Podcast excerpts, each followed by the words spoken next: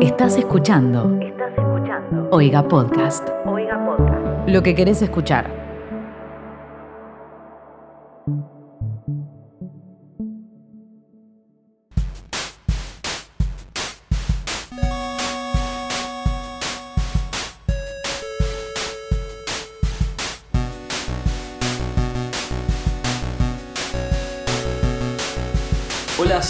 Internet, bienvenidos a un nuevo capítulo eh, o episodio, no sé cómo es, cómo se dice en el mundo del podcast, de qué está pasando, un podcast sobre Twitter. Eh, mi nombre es arroba Mateo Traglia y no estoy solo, estoy junto a mis amigos. Hola gente, ¿cómo están? Yo soy arroba becortatrovant. ¿Cómo están? Yo soy arroba Timo Ibarra. Bueno, y estamos en el episodio 33 de ¿Qué está pasando? Vamos a hablar de lo que pasó en la semana del lunes 14 de septiembre al 21 de septiembre, que es hoy. Feliz Se día- supone, feliz pero me gusta hacer esta estudiante. aclaración. ¿Cómo? Feliz día del estudiante. Exactamente, eso. Hoy es muchas cosas. Hoy es el día del estudiante, el día de la primavera y San Mateo. Así que por favor, San Mateo. San Mateo. Me hace acordar, ¿sabes qué me hace acordar? A cuando yo era pequeño y religioso, eh, hace bastante, y fui a una iglesia y vino el, ¿cómo se dice? El Cura. El, el cura. El cura. Sí. El cura, y me dice, ¿vos te llamás Tomás por Santo Tomás de Aquino? Yo, y yo le dije tipo, "Eh, no, mi mamá me puso Tomás porque le gustaba un chabón de una novela. No, Fue como, ah, bueno, de una. Este chabón es de otra novela. no, Mateo. Claro. eh, Bueno, no. Perdón, también es el día del fotógrafo en Bueno. Argentina. Así que es como que no había otro día para. Se juntaron muchos días, no puede ser. ya está, se, se juntaron muchos eventos, mal. Para mí se le estaba terminando el año y dijeron, che, guacho, no, hay una banda de días que no celebramos y habrán dicho tipo, bueno, manda un par por acá porque si no, no, no, llegamos a fin de año. Bueno, por lo menos Para mí también fue un error de organización. paren, hoy es el día de la, de la chupina, ¿se acuerdan que lo hablamos en el capítulo anterior? Hoy, hoy es... No, no, no, estás mezclando conceptos. Hoy no hay clases Ah, legalmente. Ni en, eh, Ah, verdad, ni en claro. nivel secundario ni en nivel universitario. Yo hoy, por ejemplo, no cursé. Claro, yo tampoco, es el Así único que- día. Un, un lindo regalo que te da la facultad, una caricia al alma. Así que si quieren podemos arrancar por, eh, sería como la categoría educación, un tuit de arroba Paula Lunar que puso, ¿se acuerdan que en primaria pedíamos permiso para ir a sacarle punta al lápiz al lado del tacho? Me he olvidado Uh, mal, eso. ¿te acordás, boludo? No puede ser. La mismísima dictadura. Mal. Ese, ese es un concepto que nunca entendí co- junto con el de ir a, de pedir permiso para ir al baño, boludo. Déjame ir, me estoy meando. Mal. Aparte, el de sacar punta no salís del salón. O sea, es todavía peor que tengas que pedir Claro. permiso. ¿Querés que me descargue la app Mi Argentina para circular por el salón también? Claro, no puede ser. Siempre, siempre en- envidié a los yankees porque tenían, o por lo El menos eso eléctrico. vi, nunca fui a un colegio yankee. El, claro, o- no sé si le- tenés el eléctrico, después es el que El, tenés mano- que- el Sí. mecánico. Y siempre fue tipo, ¿por qué no se compran su... O sea, ¿por qué tienen un sacapunta comunitario? Tan, o sea, ¿qué, qué tanto usan el sacapunta comunitario? El argentino tiene el, Como el para- sacapuntas con tachito, mapet, para, Claro. para no tener que hacer, es tipo individual. Nosotros generamos, mapet produce sacapuntas, generamos puestos de trabajo, la cosa sana. Claro, boludo. Díganme que se acuerdan, por favor, cuando estaban esos, bueno, los sacapuntas que tenían el tachito incluido y el don comedia de la clase Uh. se paraba, iba al tacho y sacaba punta sabiendo que no le caía en el tacho porque se la quedaba él. Sabiendo que se estaba parando solamente para pararse. O sea que si nosotros tenemos este recuerdo es porque en su momento a nosotros también nos preocupaba que no nos dejaban circular por, por los pasillos. Y, y inventabas una excusa para pararte. Es terrible. Yo tengo... Va, no. los- nosotros íbamos juntos al jardín. Tú te yo iba con vos. Con Titi vos también, ¿o no? Sí. Sí, creo que jardín de 3 y de 4 yo fui con Titi y de 5 los 3. Claro, me parece que sí. Ah, bárbaro. Entonces, no sé si fue en jardín o fue en la primaria, cuando ya teníamos, creo que 5 o 6 años, cuando una- un compañero nuestro lo retamos a que se saque punta al dedo y lo hizo. Sí. Éramos más grandes. Fue en, Estábamos en primaria. fue, fue en primaria porque estábamos en catequesis, me acuerdo. Ah, mirá vos. Puede ser. Ah, mirá vos. Boludo. Y mm, estamos ahí siendo adoctrinados. Eh, yo no sabía que alguien se lo había. Tipo, alguien lo había retado a. Sí, o sea, se lo propusieron y el loco dijo que sí. No sabes la sangre. Aparte, amigo, la mejor recuerdo parte, yo en mi memoria tengo esto, que se paró para hacer eso, no es que lo hizo desde, desde su pupitres. Pidió permiso, se paró y en el tacho de basura se sacó punta Ay, no, no, no, no. al Qué dedo. feo. Dedo. Qué impresión, boludo. Aparte, me acuerdo cuando le dijo a la profesora, la profesora la miró con- lo miró con cara de vos sos pelotudo, tipo, ¿por qué hiciste eso? Tipo, ¿qué, qué esperabas? Ay, qué hermoso momento. Bueno, mira, mira, algo relacionado con todo esto que creo que es algo que nos viene acompañando de toda la vida al estudiante es el, el color que uno le asigna a una materia. Sí. Sí. Por alguna razón, bueno, hay un tweet de arroba memeli95 que tuvo 94.000 me gustas, 29.000 retweets.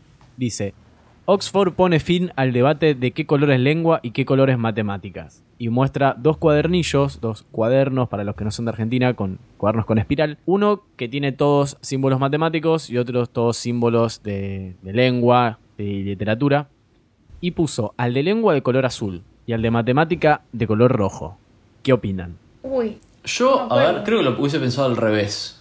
Yo también, boludo. Yo hubiese puesto matemática azul, lengua amarillo, siempre lo vi más color amarillo, y rojo, no sé. Lo que boludo. pasa es que en un momento teníamos el cuaderno no- de notificaciones nosotros. Que era De rojo. comunicaciones se llamaba. Ah, era, cuaderno- era literalmente, celular, ese claro. cuaderno era un, era un pop-up, tipo, era una notificación. Claro, un centro de notificaciones. Y E- Era, era y rojo. era rojo o no. Era rojo. Como que ahí, si, si te llegaba algo ahí, era malo. Después estaba el verde que era Sí. de tareas de ciencias naturales, ¿de qué?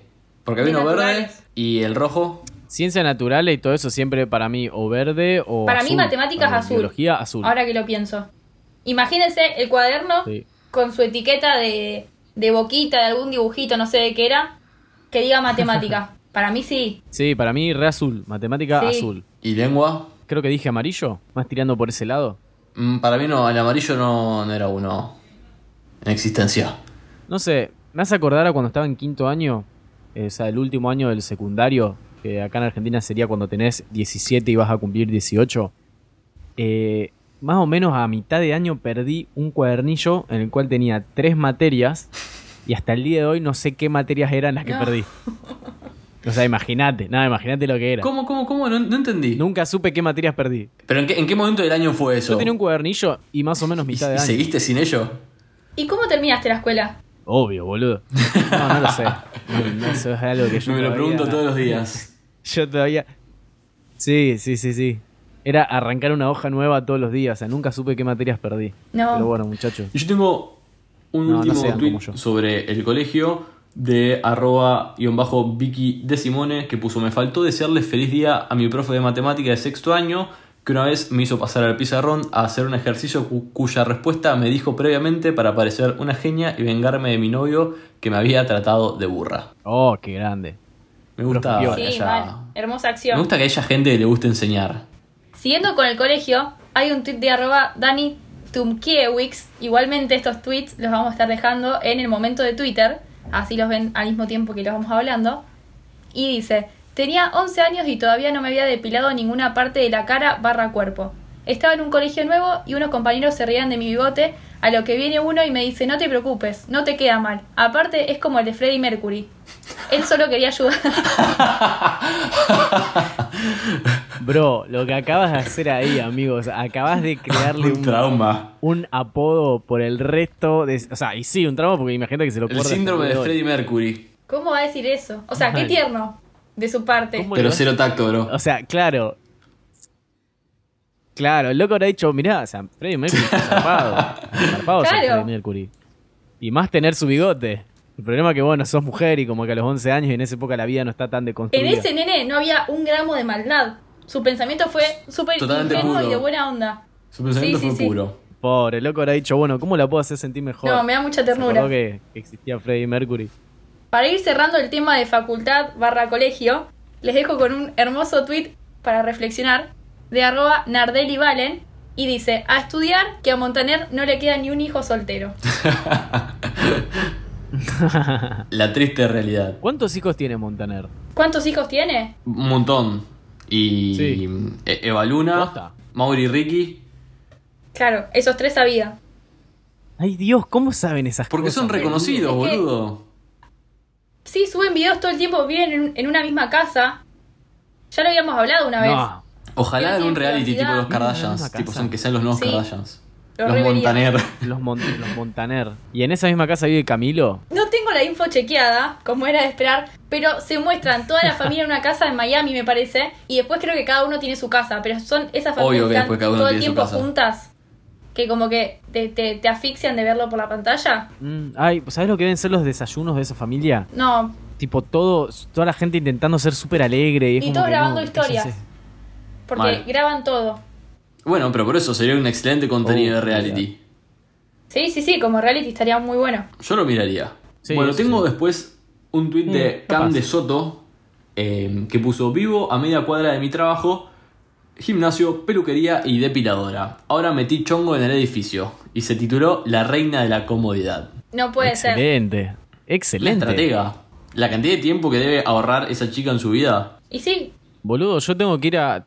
Tengo que ir a, a la farmacia en auto. ¿Cómo mierda hace para encontrar todo? qué mal cerca? barrio, boludo. Nunca escuché que alguien tenga que ir a la farmacia en auto. Perdón. Boluda, mi barrio es lo menos. eh, O sea, tiene menos comercio que Cuba, mi barrio.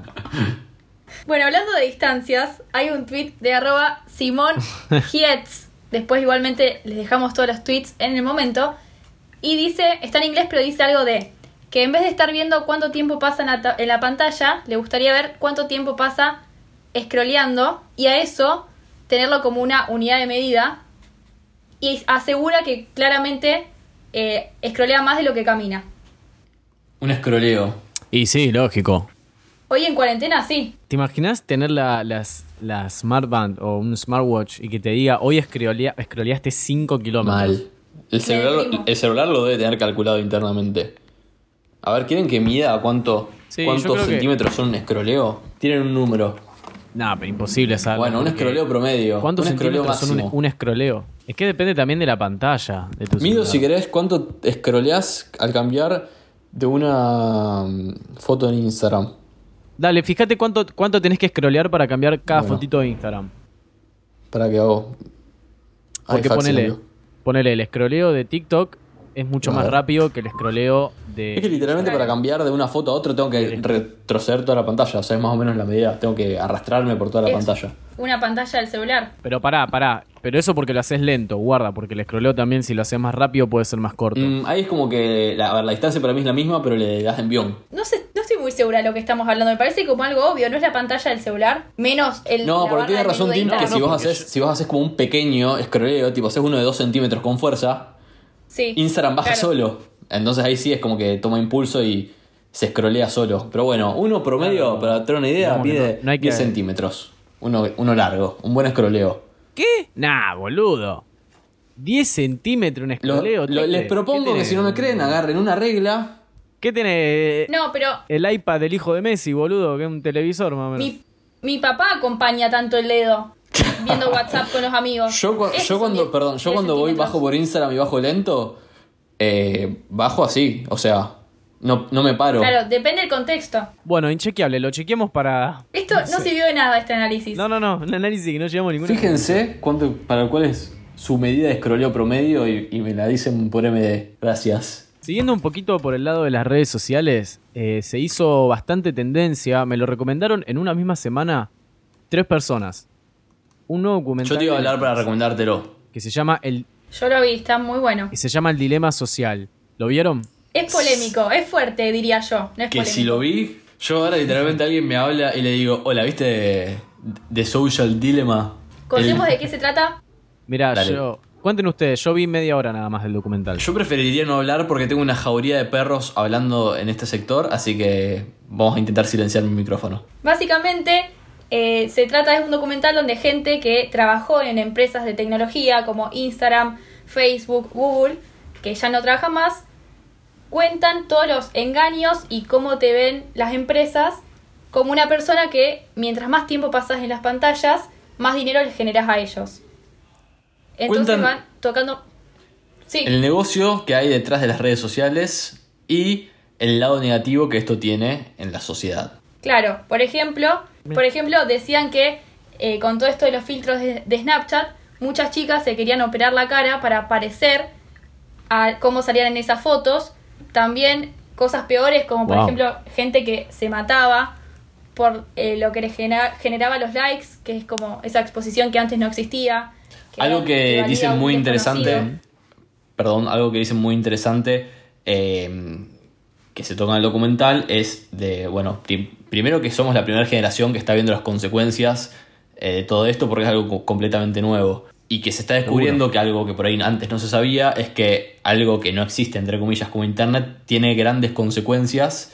eh, tiene, o sea, poder de modificar la vida real, que serían básicamente, en este caso, por ahí nuestras emociones. Sí, totalmente. Algo que yo noté en los primeros 30 minutos de, de este documental es que te cuenta cómo trabajan las redes sociales. Cómo trabajan a nivel eh, background, de cómo te ven y cómo recaudan tu información. Toda esa, esa data que te tiran sorprendería a cualquier persona que no trabaja con las redes sociales. Porque todo esto que cuentan en el documental son muchas cosas que yo pude aprender cuando realicé cursos o cuando me dediqué a trabajar con eso que es cómo recopilan información de todo lo que vos haces. Y una de las cosas que recuerdo cuando empecé a estudiar cómo funcionan las redes sociales fue eh, sorprenderme cómo recopilan absolutamente todo lo que vos haces, desde cuánto tiempo mirás la pantalla, de cuánto tiempo estás en la publicación, qué tan rápido la pasás, sos más propenso a deslizar hacia arriba cuando un influencer te pide que hagas el, el swipe up, sos más propenso a entrar al perfil de Instagram, sos más propenso a comprar después de ver una publicidad. Entonces, por ejemplo, ¿no? Acá tengo una imagen, tengo un, un resumen en realidad. Cuando trabajamos con Instagram, eh, bueno, ustedes vieron que Instagram pertenece a Facebook. sí. Sí. Cuando, cuando trabajamos con Instagram y queremos lanzar una publicidad dentro de esa aplicación, eh, lo hacemos desde Facebook Ads. Y Facebook Ads es la herramienta publicitaria de eh, Facebook que trabaja con, bueno, con Instagram básicamente. Lo primero que uno se encuentra cuando trabaja con Facebook Ads es a nivel campaña, te pregunta cuál es el objetivo de tu publicidad. Es lo primero que quiere saber Instagram. Perdón, Facebook, porque es par- a partir de ahí cómo va a generar toda la estrategia. Entonces, vos tenés 11 objetivos para elegir. Por ejemplo, quiero que recuerden mi marca, quiero llegar a la mayor cantidad de gente posible, quiero que vean mis videos, quiero que me manden mensajes, quiero que conviertan, o sea, compren en mi sitio web y demás, quiero que visiten mi local. ¿Y por qué te pregunta eso? Porque Facebook tiene una recopilación enorme de usuarios que saben que son propensos a esas cosas. Yo, por ejemplo, soy muy propenso a que cuando veo una publicidad entro al perfil de Instagram, no entro a la página web. Entonces yo seguramente aparezco en el grupo de usuarios que son propensos a hacer eso y la gente que esté buscando eso como objetivo va a llegar hasta mí, ¿me entendés? Como persona eh, que, que entra a los perfiles de Instagram pero que no entra a la página web. ¿Se entiende lo que Exactamente, en base a toda la, eh, toda la información que recolectan de nosotros, saben cómo es nuestro perfil y nos agrupan con perfiles que saben cómo atacarlos desde el lado del marketing.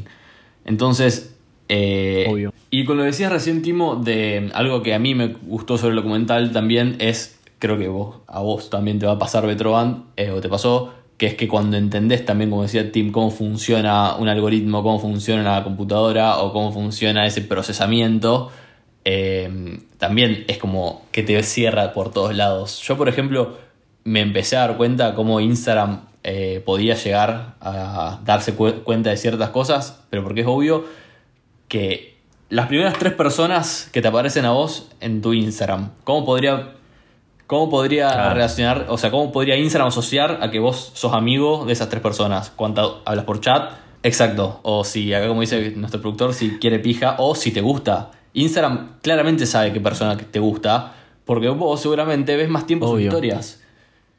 Claro. Y yo, por ejemplo, algo que seguramente. Instagram puede relacionar. Si vos ves, mucho- ves mucho tiempo sus historias y no hablas por pri- privado, significa que te gusta, pero no, tipo, es como tu... La tenés Hay allá arriba. ahí. Y, y Claro. Instagram sabe esas cosas, o sea, y vos te das cuenta en- como usuario. Exactamente, eso se llama, el, en marketing se llama engagement, ¿no? Que es el número de interacciones que vos tenés con una cuenta. Mientras más interacciones, más afiliado a esa cuenta vas, vas a estar, ¿me entendés? De todas formas, usted, por ejemplo, a mí me encanta la publicidad de Instagram, boludo. Me encanta la publicidad en Instagram. Posta que para mí una de las mejores cosas que puede haber. ¿Por qué? Porque me encanta trabajar con el algoritmo. Ya sé que va a sonar de demente.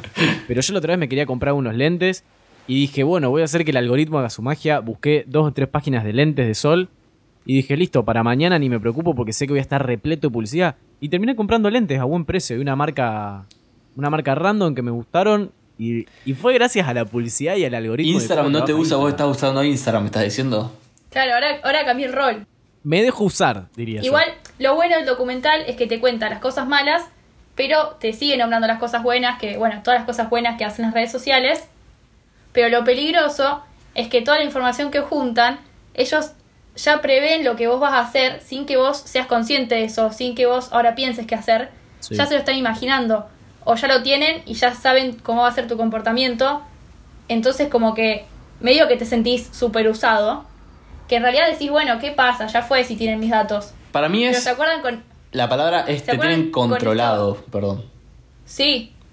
Manipulado también, porque te van a mostrar información dependiendo de lo que vos eh, estás compartiendo, lo que vos consumís. ¿Se acuerdan, por ejemplo, de lo, lo de FaceApp, que todo el mundo lo estaba usando? Que no pasaba Sí. nada, pero después, si vos ibas a ver quién era el desarrollador, era de un lugar de Rusia. El mismísimo decías, Putin.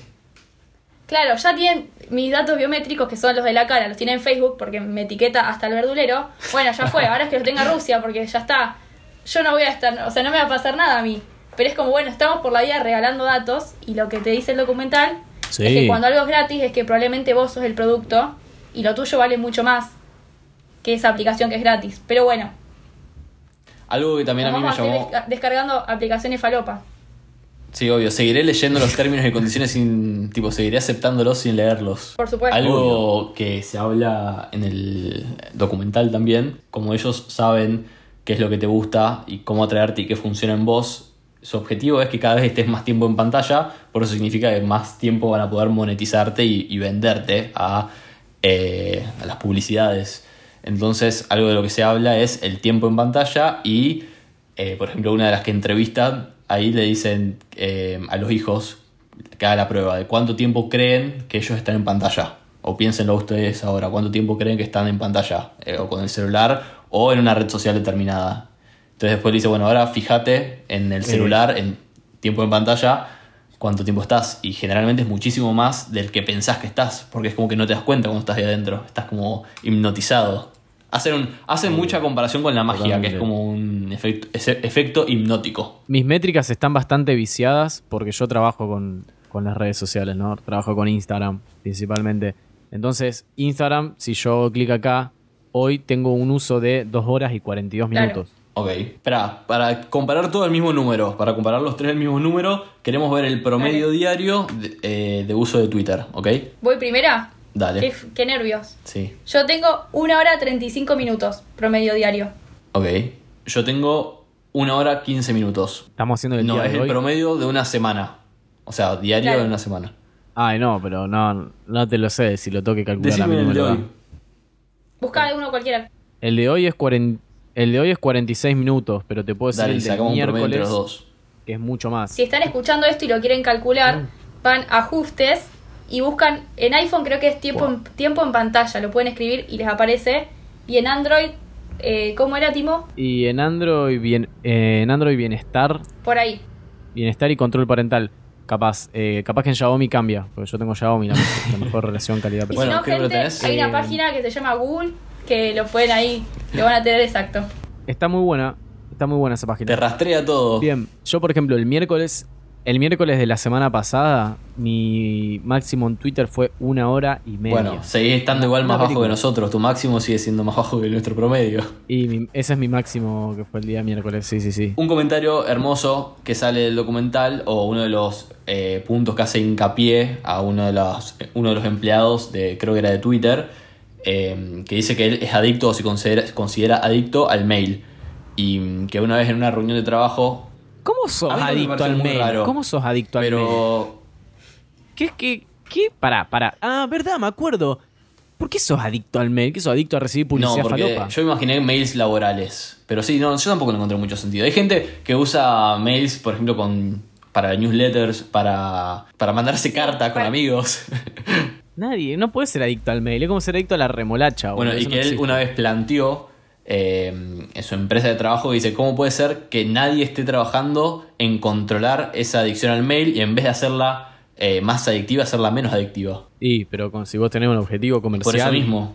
Por ¿Por, eso qué lo harías? Acá nace un concepto que, bueno, justo hoy, que es 21 de septiembre, se empezó a hablar de ese concepto bastante que es el siguiente. Se llama diseño ético, ¿no? Que es como desarrollar una aplicación lo suficientemente buena, utilizable, pero que al mismo tiempo tenga como esa responsabilidad hacia las personas para no generar esta fuerte adicción que generan las redes sociales. Creo que viene por ese lado. No solamente por el lado de la adicción, sino también por su comportamiento en general. Porque una de las principales consecuencias que te muestra el documental que tienen las redes sociales es, por ejemplo, la polarización, o sea, la división de la sociedad.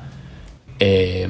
Entonces, como que me gusta, yo el concepto lo pensé, o se lo dije a una amiga, como ser un hippie de la internet. O sea, ser un ecologista de la internet. Alguien que intenta cuidar internet y preservarlo como una herramienta buena y no contaminante o que no dañe a la gente. Vieron que hoy justo en Twitter eh, pasó esto de que se dieron cuenta que el algoritmo...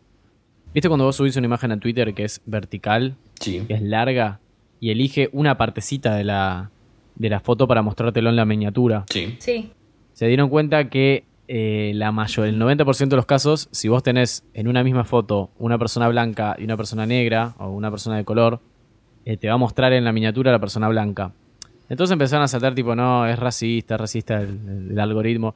Y se entendió que el algoritmo de Twitter busca la foto eh, con mayor contraste o más clara.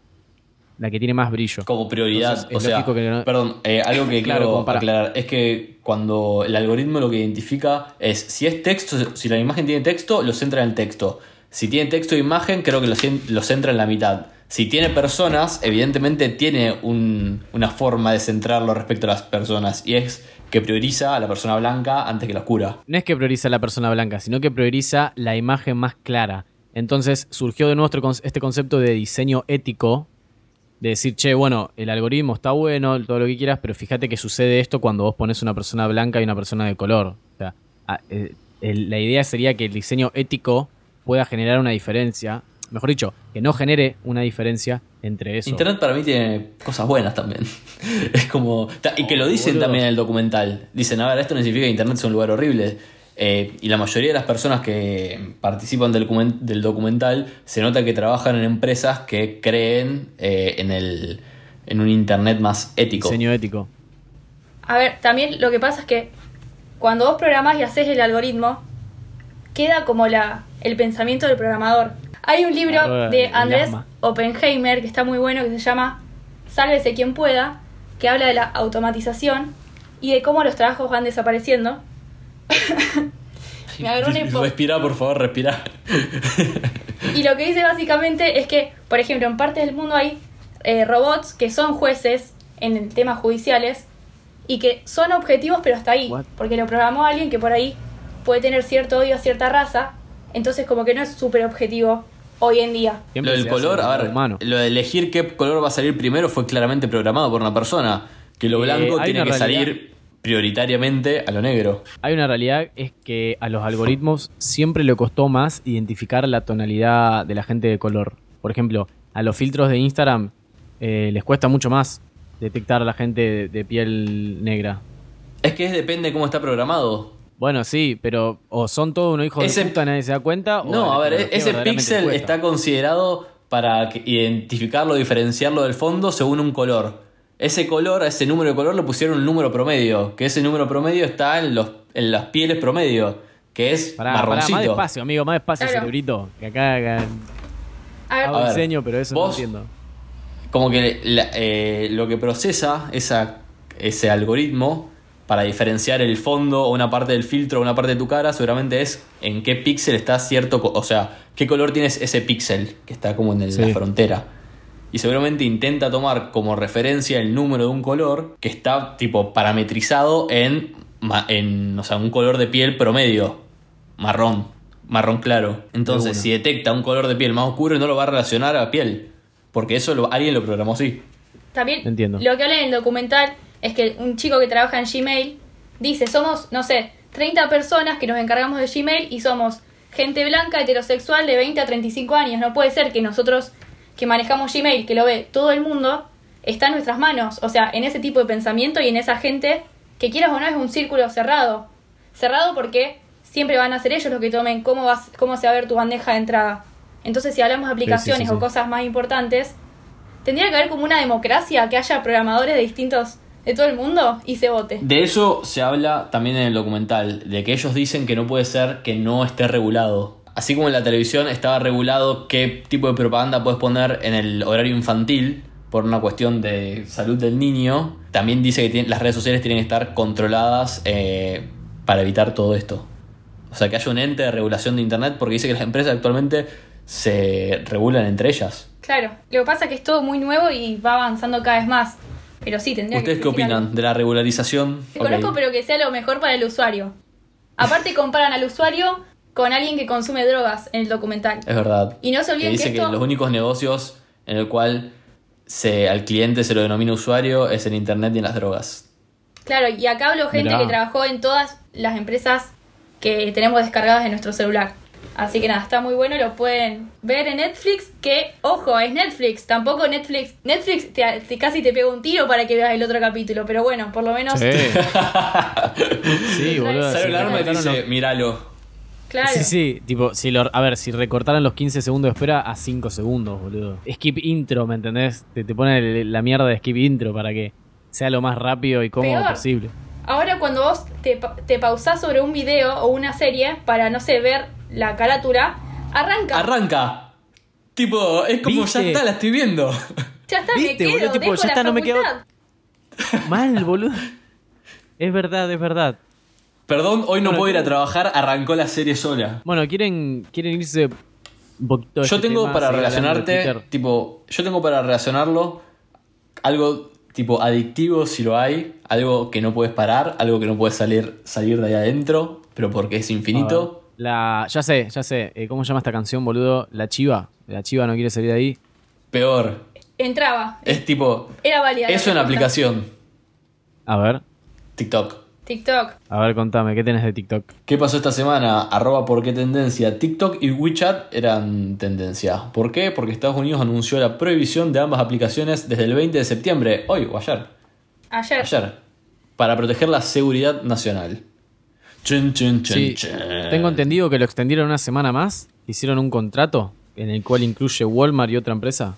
Que bueno, como TikTok es una empresa china, lo que buscaban por temas de seguridad, porque sabemos que TikTok bueno, consume mucha información privada, como por demás, todo este quilombo que, se, que lo pueden googlear. Buscan. Justo, perdón, lo que veníamos hablando hasta recién. Sí, buscan que esa empresa tenga un socio estadounidense, ¿no? Como para que sea un poco más regulable todo. Uno de esos socios había propuesto que sea Microsoft, al parecer no arreglaron, ahora supuestamente va a ser Walmart y otra empresa más. Pero bueno, eh, a día de hoy todavía no la bañaron, creo que tienen una semanita más para seguir debatiendo o Pero, arreglando. perdón, no era. Yo había entendido, sin fuente vengo como siempre, que lo que te iban a hacer es que no te la podías descargar. Entonces iba a ser como con el tiempo. Ya no ibas a poder actualizar el sistema, va la aplicación. No es que la borran de todos los celulares, sino que la gente que la, no la tiene descargada no la puede descargar más. Ah, claro, y seguramente, como pasó con Flappy Bird, ¿se acuerdan? Tipo, hay una banda de gente que lo, lo tiene todavía, pero si lo borraste y lo quisiste descargar de nuevo o nunca lo habías descargado, ya está, tosiste, amigo.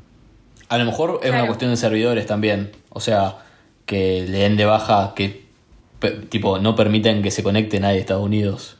Eh, sí, también puede ser. O como un bloqueo. Por eso lo deben bloquear. O sea, no debe ser solamente un tema de eliminar la aplicación o tener la aplicación. Pero bueno, veremos qué pasa en unas semanas. Mira, eh, tirando por el lado de TikTok, tengo un, tengo un tweet de arroba Puccinichini. Dice, hice match con uno de Tinder que se llama Oscar. Y le mandé, hola Oscar, ¿qué te has puesto una bufanda? Me canceló el match. No valía la pena esa persona. Cero humor, tipo. Sí, sí, pero pará, flaco. ¿entendés? Igual, amigo, pará, como persona que se llama Tomás y que toda la vida lo jodieron con que tomás Coca-Cola, eh, cuando te joden con tu nombre es una verga. A nadie le- no te lo puede tomar con humor. Pero boludo, nada que ver Tenés que- Tomás con la oveja. Son cosas No, mucho sí, sí, más o sea, graciosas. pensá que hay, hay un pequeño Oscar que hoy puede estar sufriendo bullying. De, Olvídate, de- boludo. Tipo, pequeño Oscar, ¿qué te has puesto? Claro, no, anda, anda a ponerte una bufanda. Vas a debe ser lo peor que puede pasar que llegue el invierno. Llega el invierno y todos los Oscars de- deben decir la concha de mi madre, no puedo creer que llegó esta época en la que me tengo que poner una bufanda, boludo. Va a suceder. O sea, Van a salir a la calle y va a suceder. Yo puedo seguir con el lado de las redes sociales. Eh, un- arroba WilliamsBonk23 tuiteó influencer, jajaja, influencer, mi papá que saluda a 15 personas en tres cuadras. Pará, boludo, que de pueblo el chabón. No, A mí me gustó, no, perdón, a ver. gente. Por eso, eh, fue una forma irónica de decir que los papás siempre se encuentran a alguien. Sí, uno no es mucho más alejado de lo que uno suce- lo que uno vive en Rosario. En Rosario salía a caminar y te encontrabas gente conocida todo el tiempo. Como un millón y medio en una ciudad chiquita. Sí, pero también pasa que los padres no son como nosotros que si vemos a alguien por ahí no lo saludamos porque nos da paja. O sea que evitamos No, ese nos da ansiedad. Claro, nos da ansiedad y lloramos. Ellos se quedan en la esquina, se palmean ahí cuando no había COVID, se quedan hablando, sale un mate, Sí, se preguntan sí. por la señora. Oye. Ah, ah, escuchen esto, todavía escucha esto. Eh, estaba trabajando en mi casa y vino un amigo de mi papá a traer algo, o no sé qué le tenían que dar, no sé cómo fue, y lo atendió mi mamá. Y yo escuché la pregunta de mi mamá: ¿Cómo anda la familia? Y, y se escuchó un. Me divorcié. No. No, la peor. Pero pará, pará, pará, pará. La gente que, la gente que hace eso, a ver, es como que te pregunten, che, ¿cómo andás? Y te digan, y no, mira, vos sabés que perdí el trabajo, estoy enfermo. Pará, boludo. Pero a ver, ¿qué quiere que te lo oculte, boludo? No, boludo, decime todo bien y a la mierda, como hace todo el mundo. Pero reprimí si- tus sentimientos. No, pero. Pero si claramente no está todo bien. Claro, creo que le tenía. Él no debe haber estado muy cómodo decir me divorcié, pero te tenía que tirar esa. ¿Qué le va a mentir? No, todo bien, tipo, en, en mi mejor momento. Viviendo la vida le tenés que Viviendo, acá, acá andamos. Acá andamos, acá andamos, en la lucha. Me encantó un tweet de arroba Twitter, que podemos decir que es el lado positivo que tiene Internet, eh, y que no es la primera vez que lo hace, que imprime en carteles publicitarios tweets de usuarios. Yo esto eh, imagino que es real, no tengo forma de chequearlo, pero dudo que Twitter eh, edite la imagen y después lo suba, o sea que calculo que es eso, dudo que Twitter mienta. Eh, entonces, por ejemplo, hay murales con tweets de usuarios reales. Y son todos relacionados a eh, usar barbijo y usar máscara. máscara. Por ejemplo, acá dice, si no, un tweet de arroba hum y un bajo ajá, que dice, si no usas, si no usas máscara voy a asumir que tenés mal aliento. Ah, ¿por qué? Me encantó esta movida de Twitter. Un tweet después de arroba 24 tong, las personas que usan máscara son consideradas más atractivas, recuerda eso. Me encanta la vuelta que le, que le dan para que la gente use, use mascarilla. Igual guacho posta, use mascarilla, no sean pelotudos. Y este muy bueno de arroba Caitlyn Dinen que puso que qué buena máscara o qué buen barbijo es como la nueva frase de Levante, de. Line. Ay, qué boludo. triste. Qué triste, pero realista. Qué lindo barbijo. Posta que es la es como una nueva frase. Y un lindo detalle es que ahora el logo de Twitter, de arroba Twitter, tiene puesto un barbijo. El pajarito. Larry. Ey, se Se recomprometieron. Ah, es verdad. Sí, se llama Larry. Sí, se comprometieron. Bien ahí. Bien ahí. Or- Orgullosa de la, de la aplicación que me hace pasar 20 horas en pantalla. y de la cual tenemos un podcast. Peor. Bueno, siguiendo con estas fechas especiales que dijimos que el 21 de septiembre estaba lleno de cosas. Ayer, 20 de septiembre, fue, si no me equivoco, eh, el Día de los Novios. Sí. Así es. Por lo menos, el por lo día, menos acá en Argentina. el día de la cornuda. No, mentira. Mateo. El eh, mi papá, no sé si mi mamá le regaló una torta a mi papá o al revés, y con mis hermanos dijimos, de cornuda, que te hagan un regalo por el día del novio, Bueno, mirá, que te acuerdes del día del novio. Mira, Carmen Chualcala puso: Chicos, me he encontrado esta concha en Caló de Smort en Formentera, no sé dónde queda, y concha de mar, ¿no? En España. En España, bárbaro. Tiene un agujero como si fuera de un collar, así que imagino que se le habrá caído a esta tal Andrea. Lo veo complicado, pero igual la podemos encontrar, así que por favor RT. Hizo una fotito de una concha de mar que en la parte de abajo, en la parte de adentro mejor dicho, dice, Andrea, eres el amor de mi vida, ¿querés casarte conmigo? Y bueno, por un lado, el tweet lo recontraspamearon con ese bot eh, de Twitter que te recuerda el tweet en 15 días, en 20 días, en la fecha que vos quieras. Sí. Sí. Hablamos de Pero ese también, exacto, encontraron de dónde podía llegar a ser la, la, La concha. concha. de mar. Un La concha de Andrea. La concha, de Andrea puede ser un muy buen nombre para este capítulo. Sí, sí, pasa ahí medio fuerte. Arroba Emily, Emily OBN, Emily Ovn, puso. es de aquí. La concha de Andrea es de aquí. ¿De dónde? Y por ejemplo, arroba DX puso, no es de Escaló de Smort, es el kiosco Bartolo y no es de un collar. Es un colgante del arbolito de deseos que hay más abajo, 15 metros más abajo. Alguien lo ha quitado de allí. Y adjuntan una foto de justamente un arbolito. ¿Vieron, ¿vieron que en Francia se usan candados en los, los puentes? Los puentes, Sí. sí. Claro, bueno, no está el puente del, de- del amor en, en París. Bueno, eh, en realidad es en cualquier lado donde hay rejas, si van a París se van a encontrar con candados. Es como algo muy típico. Es verdad. Porque ya no entran más ahí. Sí, ya no entran más. Incluso Muy han tenido que cornudo. sacarlos por- Perdón. Sí, re de cornudo Sí. mal. Pero incluso han tenido que sacar candados porque estaban eh, interfiriendo con el peso del puente. Bueno, Nosotros. No, no interferían con el peso del puente, interferían con el peso de las rejas del puente. Tipo que se caían. Pero el puente no. bueno. Eh, bueno. Nosotros pusimos uno ahí, Timo, de la amistad, ¿o no? ¿O estoy flasheando? Mm, no sé, no recuerdo. Eso, Capaz que perdón, sí. eso todavía es más de cornudo. Con un amigo. Sí. No, creo que éramos Sí. varios, creo. Eso es de dijimos- Virgo. Eso es de Virgo que no Dijimos, tengo "Toma, acá con hacerlo". candado. Bueno, paren que sigo contando. Entonces ad- adjunta una foto de un arbolito con todas estas eh, conchas de mar y se ve que venía de ahí. Em, entonces lo que está bueno son los comentarios de ese tweet, así que véanlos. Está un poco oculto porque, como, digo, como dije, Perdón, me pareció un tweet de mierda. Tipo, ¿dónde, ¿dónde fue la parte interesante? No entendí. boludo, Se robó una Y- concha y. ¿Qué? es que en realidad los comentarios era lo que estaba bueno, pero está súper spameado por usuarios que, que, que- que quieren que se lo recuerde, se voten 15 días para ver qué pasa. Pero básicamente los comentarios eran tipo... Team al bot. Sí, boludo, la gente lo respamea. Cualquiera baten. Pero la gente ponía tipo, che, mirá si lo habían escondido en algún lugar para que Andrea lo encuentre y vos te lo llevaste. Claro. Y nunca más se enteró. O mirá si O Andrea sea, flaca, no toques. lo tiró porque no quiere saber nada con eso. Y se lo llevan a la casa. ¿Me estás jodiendo? Claro, boludo, encima, encima que tuviste que rechazar una invitación, digo, un- una oferta de matrimonio. Ahora lo sabe todo Twitter. Claro. Perdón, ¿cómo es era- que.? Eh, ¿Para qué ponen el, el bot de recordatorio? Tipo, para ver ¿con si pasa objetivo? algo. Si hay alguna Claro. actualización. Ah, está bien. Mira, hay un tweet muy gracioso de arroba Rau que dice, oye, qué declaración más original. En plan, pasar por la playita y hacer como que encuentras una concha, se la das y, bueno, se encuentra el mensaje. Y uno le pone, pues ahora vas a tener que buscarte otra concha. Bueno, me parece que con esto. Bueno, se- eh, Yo tengo algo para cerrar cosas de cornudo. dale, muy bien.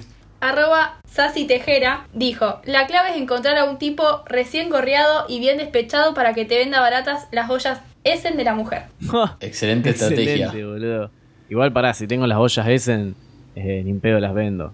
Ya está. Jamás. Es como vender dólares. Claro, boludo. Es como, o sea, una forma de, de preservar tu capital. Bueno, ¿En y- qué invertiste? En Essen. Y En si ese- de ollas Essen hablamos, tenemos que hacer una actualización. Un update de un tweet del pasado. No sé si aquí quiere entrar en escena nuestro productor o lo contamos nosotros. Y pasa que no podemos grabar su voz. Ahí me puse a, ahí me puse a grabar. Ahí apareció. Igual, hola, hola gente. Eh, mi nombre es Tobías, yo soy el productor de este podcast. Intento hacer que no se manden muchas cagadas. Estoy grabando con mi celular, así que se escucha de fondo como están cocinando un wok, pero viene a, a colación el hecho de que estén cocinando un wok, porque ¿En qué la están cocinando, Tobías? Contanos. en un wok, pero aparte me ganó una Essen. Eh, bueno, ok. No, no, no iba por ahí. No. bien. Podés decir que están haciendo una olla, una sartén. Lo que, lo que sí hicimos ahí fue eh, carne, eh, una carne a la Essen y tortilla, aparte. increíble. Contemos, perdón, por Pero si bueno, alguien. Claro, denme el contexto. Contemos por si alguien está escuchando esto por primera vez, qué fue lo que pasó. Bien, lo que pasó básicamente fue que tuve un tweet eh, de esas cosas que, viste que cuando vos querés planificar un tweet al que le vaya bien, imposible que lo logres. Y acá yo estaba tirado en el sillón, estaban todos hablando de la chica eh, del tweet de, mm, de, De la la, colección. de la, la de la colección colección de completa. amarilla. Y, Pero que le faltaba una. Claro, y yo puse, tuiteé algo re de cornuda también. Eh, puse, escribí Analizaste el mercado, perdón. Analizaste el mercado de Twitter. Es que yo me di cuenta, que yo me di cuenta que los tweets que más se mi- me- los que más se me viralizan eh, están viralizados pura y exclusivamente por un público de milipilis. Es tremendo. Eh, son los que más. re- es el grupo demográfico Sí. que más retuitea. Entonces. Entonces puse plantar un, li- plantar un libro, plantar un árbol, escribir un libro, comprar una Essen y tuvo 34.000 me gustas casi. Todos Eh, tópicos de cornudo. Sí. Aparte, cuando uno tiene un tuit así, es como que toma dimensión de lo que son dimensión de lo que son 30.000 personas. Tipo, imagínate 30.000 personas leyendo y haciendo y poniendo me gusta. eh, y, y compartiendo y, com- y comentándome. Tuve que silenciar el tuit porque es insoportable. Y bueno, Siento que todavía está agradeciendo un premio. el tweet, sí, el sí, tweet sí. llegó. Igual- una vez que puedo sí. hablar acá, pedazo de conchudo. Eh, eh, una vez que el tweet llegó a, a- llegó a la gente de Essen.prender, búsquenlos en Instagram, Essenprender. Eh, básicamente me dijeron, elegí una. Y, y fue como la que hermoso. quiera. Sí. Elegí la que quieras. Aparte, cuando se comunicaron conmigo, pensé que me iban a decir, no, no, tomá eh, el mate de Essen. Y no, me dijeron literalmente, elegí la que quieras y tomá. Y subí un par de publicaciones y cociná. Y yo como, Quiero la que no tiene, la que tiene todas las de Sí, gente, por Dios, obvio que sí. Y nada, eh, me dieron una Essen hermosa, yo lo subía a todos lados. eh, la gente me escribía, se nota. canje por una S. La gente, se la gente me ponía, se nota tu felicidad, es completamente real. eh, El, el verdadero influencer. Se nota que, se nota que tu, tu felicidad es auténtica, no como los influencers. Así que, gente, soy un influencer de Essen. Es tipo como ganarte El ki- verdadero quien pudiera. es como cuando la- alguien se gana el Kini, pero el Kini se lo ganaron 15 personas más, entonces gané un poco de plata, pero no toda, pero me ganó una S, así que nada, algo que me va a quedar para toda la vida y lo van a heredar las gatas y toda la bola. Así que nada. Qué hermoso, qué hermoso que te acompañe toda la vida. Así que tengo que meter el chivo, vayan anécdota. a esen.prender, Edu Zucali, la persona que hizo todo esto posible, búsquenlo también en Instagram, que él es la persona que me dio la Esen en la mano y nada, es un copado. Listo, gente, vuelvo a las Perfecto. tinieblas. Qué bien. boludo, excelente, qué lindo. excelente. Vaya, vuelve a la cucaracha. Bueno, qué bien cuando Twitter interviene en nuestros bolsillos, ¿no? Hasta ahora no me pasó nunca, pero. Creo que todo. Ahora seguimos cagados de hambre, pero mm, ya algo nos va a llevar un canje, un mate. Cada vez que uno tuitea un buen tweet, en el fondo piensa que tal vez le va a dar dinero. Y pocas veces pasa. Casi nunca pasa. A mí me gustaría, me gustaría recibir un canje de empanadas. Ok, el, el verdadero quien pudiera, Mal. tal vez. Sí. Un po- es como bueno. ir escalando. Bueno, Titi, eh, te hiciste famosa esta semana en Twitter. De nuevo. Me metí, me metí en un hilo. Lo busqué yo en ¿Te realidad. metiste en un hilo? Sí, Qué sí, bien. sí. A ver, contanos. ¿Cuántos MGs o RTs tuviste? Ahí ya les digo. Sí, mientras vos lo buscás, tenemos eh, para comentarles el hilo de arroba lo-mauro que dice: En caso de mal humor, agarre su taza preferida. Hagamos un hilo de tazas. Y sube una fotito de la suya que me encantó. Es una taza de cerámica con la forma de Nemo. Qué Es hermosa hermosa. taza. Eh, hay algo que a mí me encantan. Perdón, hay algo que a mí me encanta y son las tazas. Por ejemplo, mi favorita es una que tiene. Si vos la pones al freezer se congela y es de la forma de una pelotita de básquet y la compré en el local de la NBA. Está Perdón, buenísimo. ¿Y qué tomas Fernet en la taza? No, de, eh, Lo que con. Pepsi. Claro, no una taza como Tomo para un Pepsi. tecito. Y- no, no, no. O sea, tomo Pepsi y se, se cristaliza todo. Está buenísimo. Y bueno, Titi, vos subiste tu famosa taza que tuvo, por lo que veo, 6.400 me gusta. Sí, me metí porque me parecía que todo el mundo tenía que verla, porque me parece hermosa. Era tu oportunidad. Vos, dije, vos dijiste, tal vez este tweet me traiga dinero. No, soy, no, yo pensé, o tengo una entrada asegurada para la revancha de Samid Mauro Viale, que no sé si se va a hacer, o por lo menos hago feliz a la gente. Y eso fue lo que pasó porque ahora lo feo de Twitter es que te muestran cuando te citan el tweet y alguien puede entrar a ver. Cosa que en el tweet de España, si lo hacen, ven todo lo que me agredieron. Y es Sí, muy sí. Y hiriente. es horrible. Las puteadas. Todavía está yendo terapia. Sí, sí. eh, hay gente que me está diciendo budín de cromosomas, que fue uno de los Budín de cromosoma. de los apodos que me Porque fue- dijeron.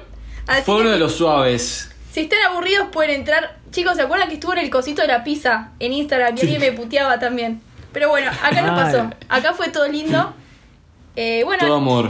y muestro básicamente mi taza de Samid y Mauro Viale en la pelea épica, creo que es el mejor momento de Argentina. Así que nada, se los, se los voy a dejar el momento para que lo vean y les comparto mi felicidad de todos los días. Yo tengo algo para decir que creo que la belleza de esa taza de Nemo nos está- no nos está dejando ver y es que el fanatismo por las tazas es de cornuda. O sea, tener una taza gigante de Disney, tipo mientras más grande, más de cornuda es. O mientras mayor sea la tipografía de la frase, Dale, boludo, ahora todos de cornudo. Tobías tiene 32, eh, nuestro productor Tobías tiene 32 tazas y son dos los que viven ahí. Dos cornudos, Dos personas, dos cornudos. cuatro Eh, cuernos.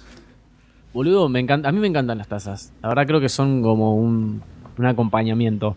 Y me dejó con muchas ganas de tener una taza de Harry Potter, porque vi que la gente la tenía y dije, nada, no puedo no tener una taza de Harry Potter, amigo. Había así mucha, estuve mucha bu- taza de Harry Potter. Sí. Sí, estuve buscando un par y bueno, salen un huevo, pero, pero bueno, ya me voy a comprar una. Perdón, acá hay una taza, chicos, de Carlitos, de los Rugrats. Se ganó. Uh, está buenísima, boludo. chicos. Yo tenía una taza Las de los más lindas eran para ir de- al jardín, de Disney. pero no era así. Era, no sé si usted la tenían, eran todas las caritas de los Rugrats. Sí, Eh, gigantes. No, la que yo tenía era las tazas con la forma de la cabeza de, por ejemplo, eh, Silvestre. Los Sí. Looney Tunes. De, lo- de los Looney Tunes, exactamente. Esos eran muy comunes. Eso es re de Millennial. ¿Cómo evoluciona Mal, uno? ¿No pasa de tener a un Looney Tune a tener a Viale en la taza? Y uno va creciendo.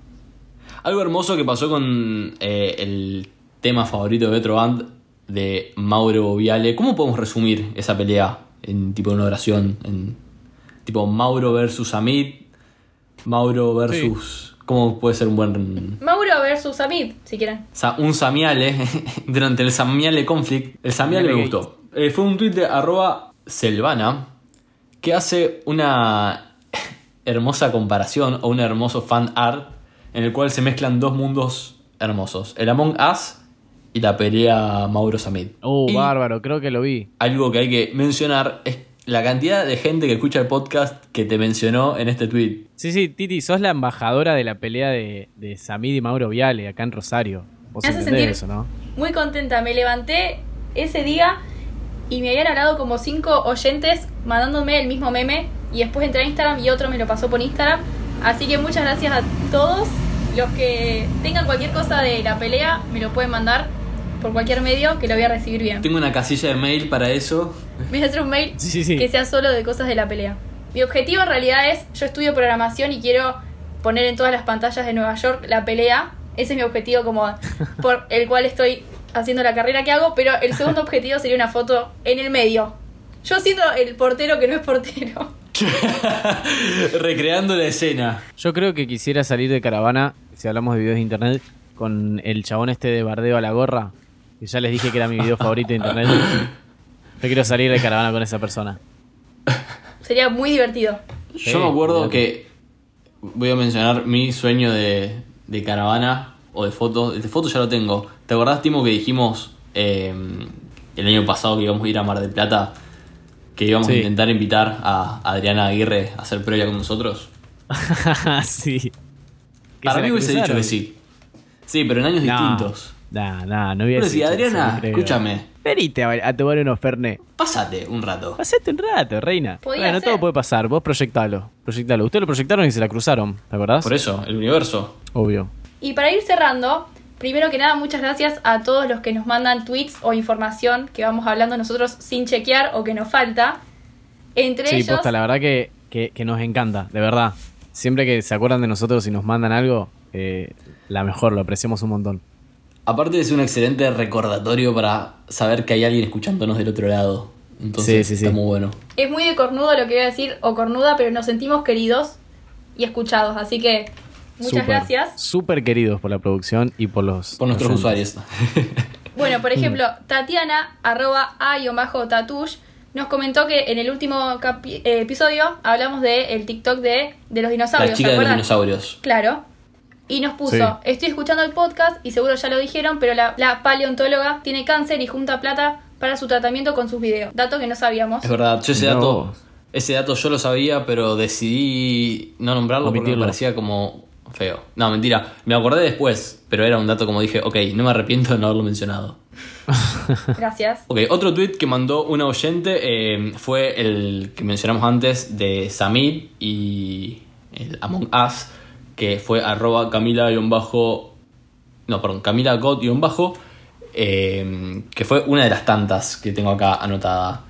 Después también hay un tweet eh, sobre madres desquiciadas que me encantó de arroba W-Sosa que nos lo mandó a nosotros. El tweet original es de Ujermich que puso: El menor se resistió a bañarse y lo metí al agua vestido. El efecto sorpresa le hizo olvidar el berrinche. Síganme para más tips de maternidad desquiciada. Me encantó. Oh, pa, flaca. A mí una vez mi papá me lavó la boca con jabón por putear mucho. Padre desquiciado. Uno tiene que hacer lo que puede con su niño y más en cuarentena. Qué sé yo, no soy quien para juzgar. No. Acá nos dice nuestro productor que las consecuencias de este eh, reto de la madre desquiciada fue que ahora el nene no se quiere meter a la bañadera si no tiene ropa. Le salió mal. No, por Dios. Arroba el nombre fácil, eh, que es un nombre fácil de leer, nos mandó un tweet de arroba ferchis-prz que puso el conejo de mi hermana, de mi hermano, mató a una tarántula enorme y mi papá dice, subió una foto del conejo del chat familiar y puso el héroe. Y está el conejo ahí todo bonito y peludito. Después, ¿Qué más? ¿Qué más? Por Instagram también nos por mandaron Instagram, algo.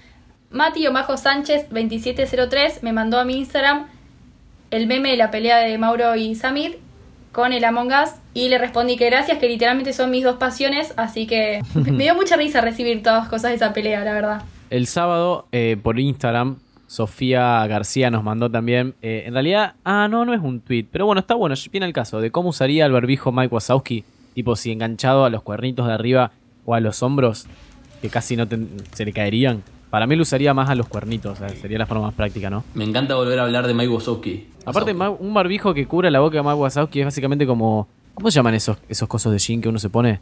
Eh, un jardineros. jardinero. Es como Sí. un jardinero directamente, o sea, cumple como doble función. Claro, Le queda lindo de las dos formas. Sí, Mientras que tenga la nariz adentro, que lo use como quiera. mal, rey. Bueno, y para cerrar, les dejo un tweet que, eh, que banco mucho porque nunca entiendo tampoco. Es de arroba Perfect Sweetie. y dice, ¿cómo es que todo el mundo sabe en qué época de frutas estamos? ¿Dónde lo aprendieron? Ay, me Eh, encantaría ¿Acaso saberlo. falté ese día eh, a la lección? ¿Por qué ustedes ya lo saben como ¿Qué de fruta temporada? es de estación? Temporada, en esta estación, ¿qué fruta hay? Si es temporada. Sí, sí, viste que hay gente que dice, ay, qué, qué bien que llega X mes porque es la época de la frutilla. Tipo, ¿cómo mierda sabes eso? ¿Tenés un calendar que te avisa? Claro. Bueno, y yo les puedo contar, Sí, queremos saber si probaste la mandarina. probé la mandarina, hice la tarea. Y.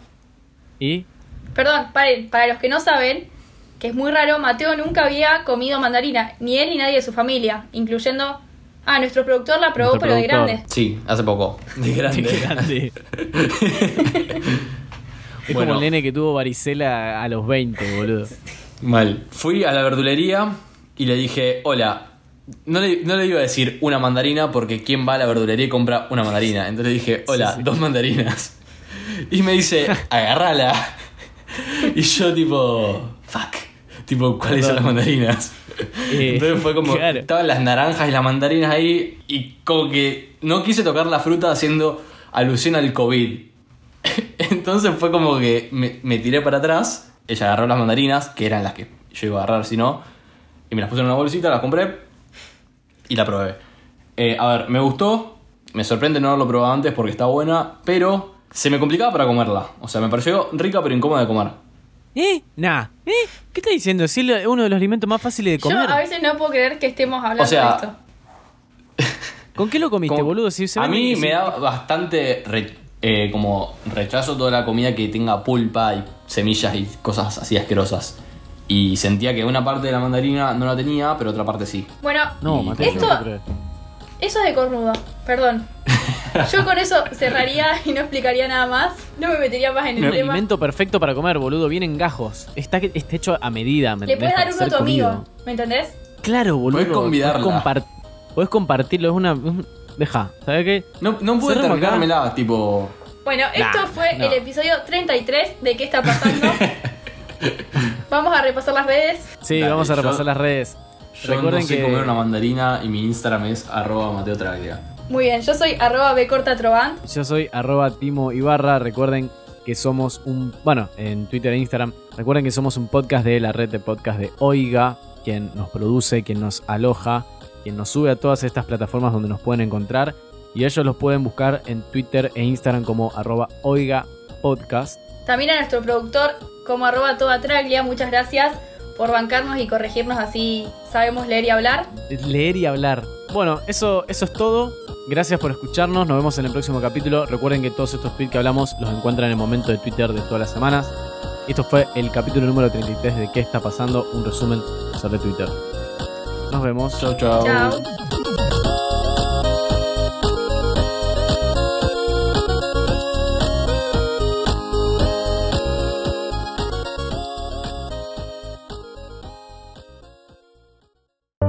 Esto fue un podcast de Oiga. ¿Querés escuchar más? Seguinos. Arroba Oiga Podcast.